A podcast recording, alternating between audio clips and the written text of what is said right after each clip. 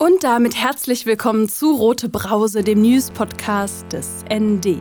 Ich freue mich, dass ihr euch auch heute wieder entschieden habt, den Kronkorken springen zu lassen. Diese Woche bekommt ihr die Brause in Kurzversion, damit ich für den nächsten Mittelteil ordentlich recherchieren kann und ihr trotzdem auf dem neuesten Newsstand seid. Ab heute soll es nämlich nicht nur auf eurem Ohr, sondern auch in den Berliner Freibädern wieder spritzen und sprudeln. Naja, sprudeln vielleicht nicht ganz, aber spritzen auf jeden Fall. Und dann muss es eigentlich nur noch richtig warm werden. Währenddessen hat der Bundestag in Berlin diesen Mittwoch seine Chance vertan, das menschenverachtende und in Teilen verfassungswidrige Transsexuellengesetz abzuschaffen. Und das in der Woche des Internationalen Tages gegen Homo, Bi, Trans und Interfeindlichkeit. Was für ein Desaster.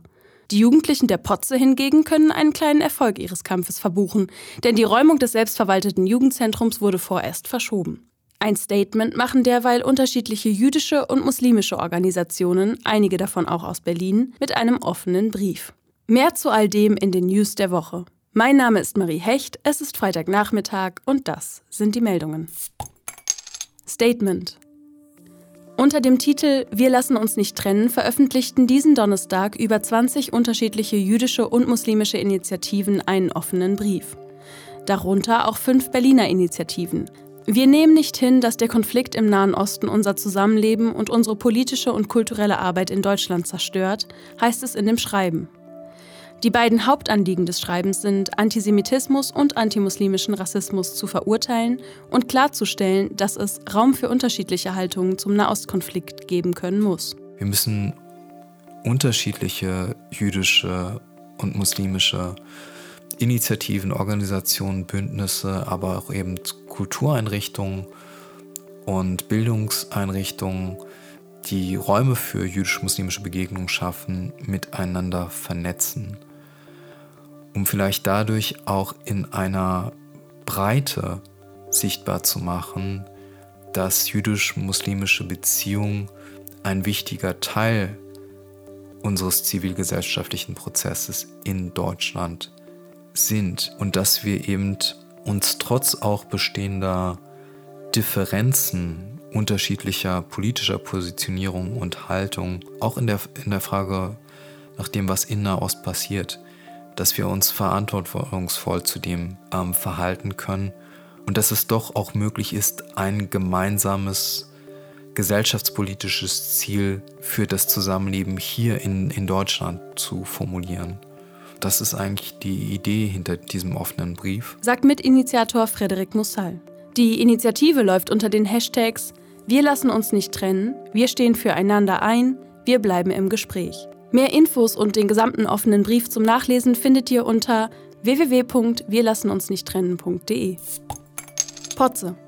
Die Räumung des Schöneberger Jugendclubs ist bis mindestens Juli ausgesetzt. Das ließ das selbstverwaltete Jugendzentrum diesen Montag verlauten. Damit die Räumung ausgesetzt wurde, zahlte der Verein Potze e.V. eine Sicherheitsleistung in Höhe von 10.000 Euro. Man sei einen riesigen Schritt auf die Bezirks- und Landespolitik zugegangen und gehe mit der Zahlung ein hohes finanzielles Risiko ein, erklärten der Potze e.V. und das Kollektiv der Potze in einer gemeinsamen Stellungnahme. Das Geld wird erst zurückgezahlt, wenn die bisherigen Räume in der Potsdamer Straße 180 bis zu einem vereinbarten Datum verlassen werden.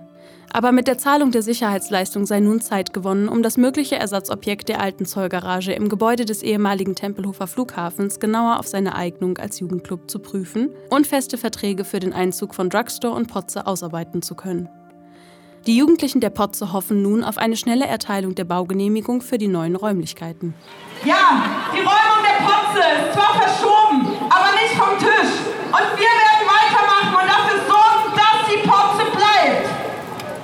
Doch die Verdrängung in der Stadt, sie ist allgegenwärtig und sie betrifft mehr als nur ein Projekt, mehr als nur die Potze. Es geht uns in unserem Kampf nicht nur um unseren eigenen Raum, sondern es geht um die ganze verdammte Stadt. Wo gestern noch ein Treffpunkt für Nachbarinnen war, entsteht morgen schon ein neuer Glaskasten. Ganze Viertel verändern sich. Und uns geht es nicht darum, gegen Ver Veränderung zu sein. Aber wir sind dagegen, dass Menschen verdrängt werden, weil sie sich die sauteuren Mieten nicht mehr leisten können oder vermeintlich nicht ins schöne Stadtbild passen. Berlin braucht einfach nicht noch mehr Startups, Coworking Spaces und Yuppie-Bars. Was wir brauchen, das sind unkommerzielle Orte, an denen man sich treffen kann, ohne viel Kohle zu bezahlen. Doch diese Orte die Potze aus dem Stadtbild verdrängt werden.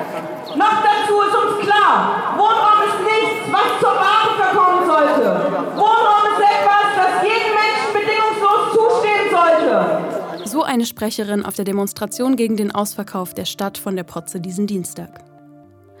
Es liege nun in den Händen der Abgeordneten des Berliner Senats zu zeigen, welche Kultur- und Jugendarbeit ihnen wichtig ist, sagte Potze-Anwalt Lukas Teune nach den Ereignissen diese Woche zu ND. Einen hörbaren Eindruck von der Demonstration und den Ereignissen rund um die verschobene Räumung des Jugendzentrums Potze bekommt ihr exklusiv im Muckefuck Newsletter am morgigen Samstag. Den linken Berliner Newsletter Muckefuck könnt ihr als Mail- oder Telegram-Version abonnieren unter www.dasnd.de/muckefuck. Selbstbestimmung. Diesen Mittwochabend lehnte die Große Koalition ein Selbstbestimmungsrecht für Transmenschen ab. Entsprechende Gesetzesentwürfe von FDP und Grünen wurden mit jeweils einer großen Mehrheit der Stimmen im Bundestag abgelehnt. Mit den Gesetzesentwürfen sollte die Personenstandsänderung deutlich vereinfacht werden. Vorgesehen war, dass Transmenschen diese künftig per Antrag auf dem Standesamt ändern lassen können. Das sollte auch für Jugendliche ab 14 Jahren gelten. Bisher entscheiden Gerichte über eine Personenstandsänderung. Transmenschen müssen dafür zwei psychologische Gutachten vorlegen. Das Prozedere wird von vielen Betroffenen als entwürdigend kritisiert und überdies als teuer. Im Schnitt kosten die Verfahren 1500 bis 2000 Euro. Das seit 1981 geltende Transsexuellengesetz wurde bereits sechsmal vom Bundesverfassungsgericht in Teilen für verfassungswidrig erklärt. Freibäder. Heute beginnt die Badesaison. In Berlin öffnen nun unter Corona-Auflagen elf Sommerbäder und ein Strandbad. Die Tickets können bereits seit Mittwoch online erworben werden. Voraussetzung für den Besuch sind ein negativer Test oder Nachweise über Genesung oder Impfung. Rot-Rot-Grün hatte in der Senatssitzung über die Öffnungen abgewogen. Zwar sinkt die Inzidenz in der Hauptstadt seit Tagen kontinuierlich, aber im Vergleich zum Vorjahr ist sie aktuell noch recht hoch. Dass man jetzt dennoch die Bäder öffnet, hat auch damit zu tun, dass der Senat befürchtet, dass die BerlinerInnen ansonsten nach Brandenburg fahren könnten, um dort in den Seen zu schwimmen, ohne dass sie dabei durch die Wasserrettung abgesichert sind. Im vergangenen Jahr waren im Corona-Sommer in Deutschland mindestens 378 Menschen ertrunken. Im Vergleich zum Vorjahr entsprach das einer Steigerung um 9 Prozent, wie die Deutsche Lebensrettungsgesellschaft mitteilte. Ihr hört die rote Brause und das waren die Wochenmeldungen aus linker Perspektive. Und jetzt zum Kommentar der Woche. Der kommt wie immer direkt aus der Redaktion des ND. Diese Woche kommentiert Hauptstadtressortredakteurin Claudia Krieg die Berliner Räumungspolitik im Zuge der verschobenen Potze-Räumung und hofft auf einen Kurswechsel. Niemand muss geräumt werden. Bei Druck hilft nur Gegendruck. An diesen Spruch habe ich schon lange nicht mehr denken müssen. Aber angesichts der ausgesetzten Räumung des Jugendclubs Potze ist er mir wieder eingefallen. Ich bewundere wirklich die Beharrlichkeit, mit der sich die Jugendlichen und ihr Verein für ein Fortbestehen ihrer Räume und der offenen Arbeit dort einsetzen. Trotz des offenkundigen jahrelangen Widerwillens des Bezirks, proaktiv eine tragfähige und gute Alternative zu finden, nachdem man sich zuvor schon hinter der angeblichen Machtlosigkeit gegenüber dem Diktum des Eigentums verschanzt hatte. Dennoch haben die Jugendlichen und jungen Erwachsenen, die genau wissen, was ihnen die Freiräume bedeuten, für die Spießer und Konservative nur abschätzige Kommentare übrig haben, nicht aufgegeben. Sie haben sich Verbündete gesucht und sich nicht unterkriegen lassen, trotz des machtvollen Gehabes von Bezirkspolitikern. Sie wollten sich nicht ausspielen lassen gegen andere Menschen in anderen Frei- und Kulturräumen, die immer rarer werden. Zumindest solche, in denen es nicht vorrangig um Geld geht, sondern um die Musik und die alternativen Lebensweisen, mit denen Berlin sich jahrzehntelang selbst beworben hat.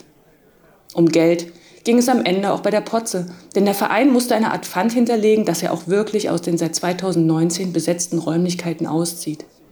Dafür wurde Geld gesammelt, das für viele Jugendliche sehr viel ist. Und oben genannten Politikern mit entsprechendem Selar nur ein müdes Lächeln wert sein dürfte. Es ist umso begrüßenswerter, dass sich die Berliner Linkspartei in das Geschehen eingemischt hat. Am Ende aber zeigt es nur, Niemand muss geräumt werden. Diese Stadt kann und muss lebenswert für alle sein. Und vor allem denen Freiräume ermöglichen, die damit nicht qua Geburt und Kontostand der Eltern ausgestattet sind. Dafür kämpfen zum Glück auch die Potze-Kids. Und nicht nur für sich selbst. Das waren die sprudelig-spritzigen Brausen-News dieser Woche. Aus Berlin, aus linker Perspektive.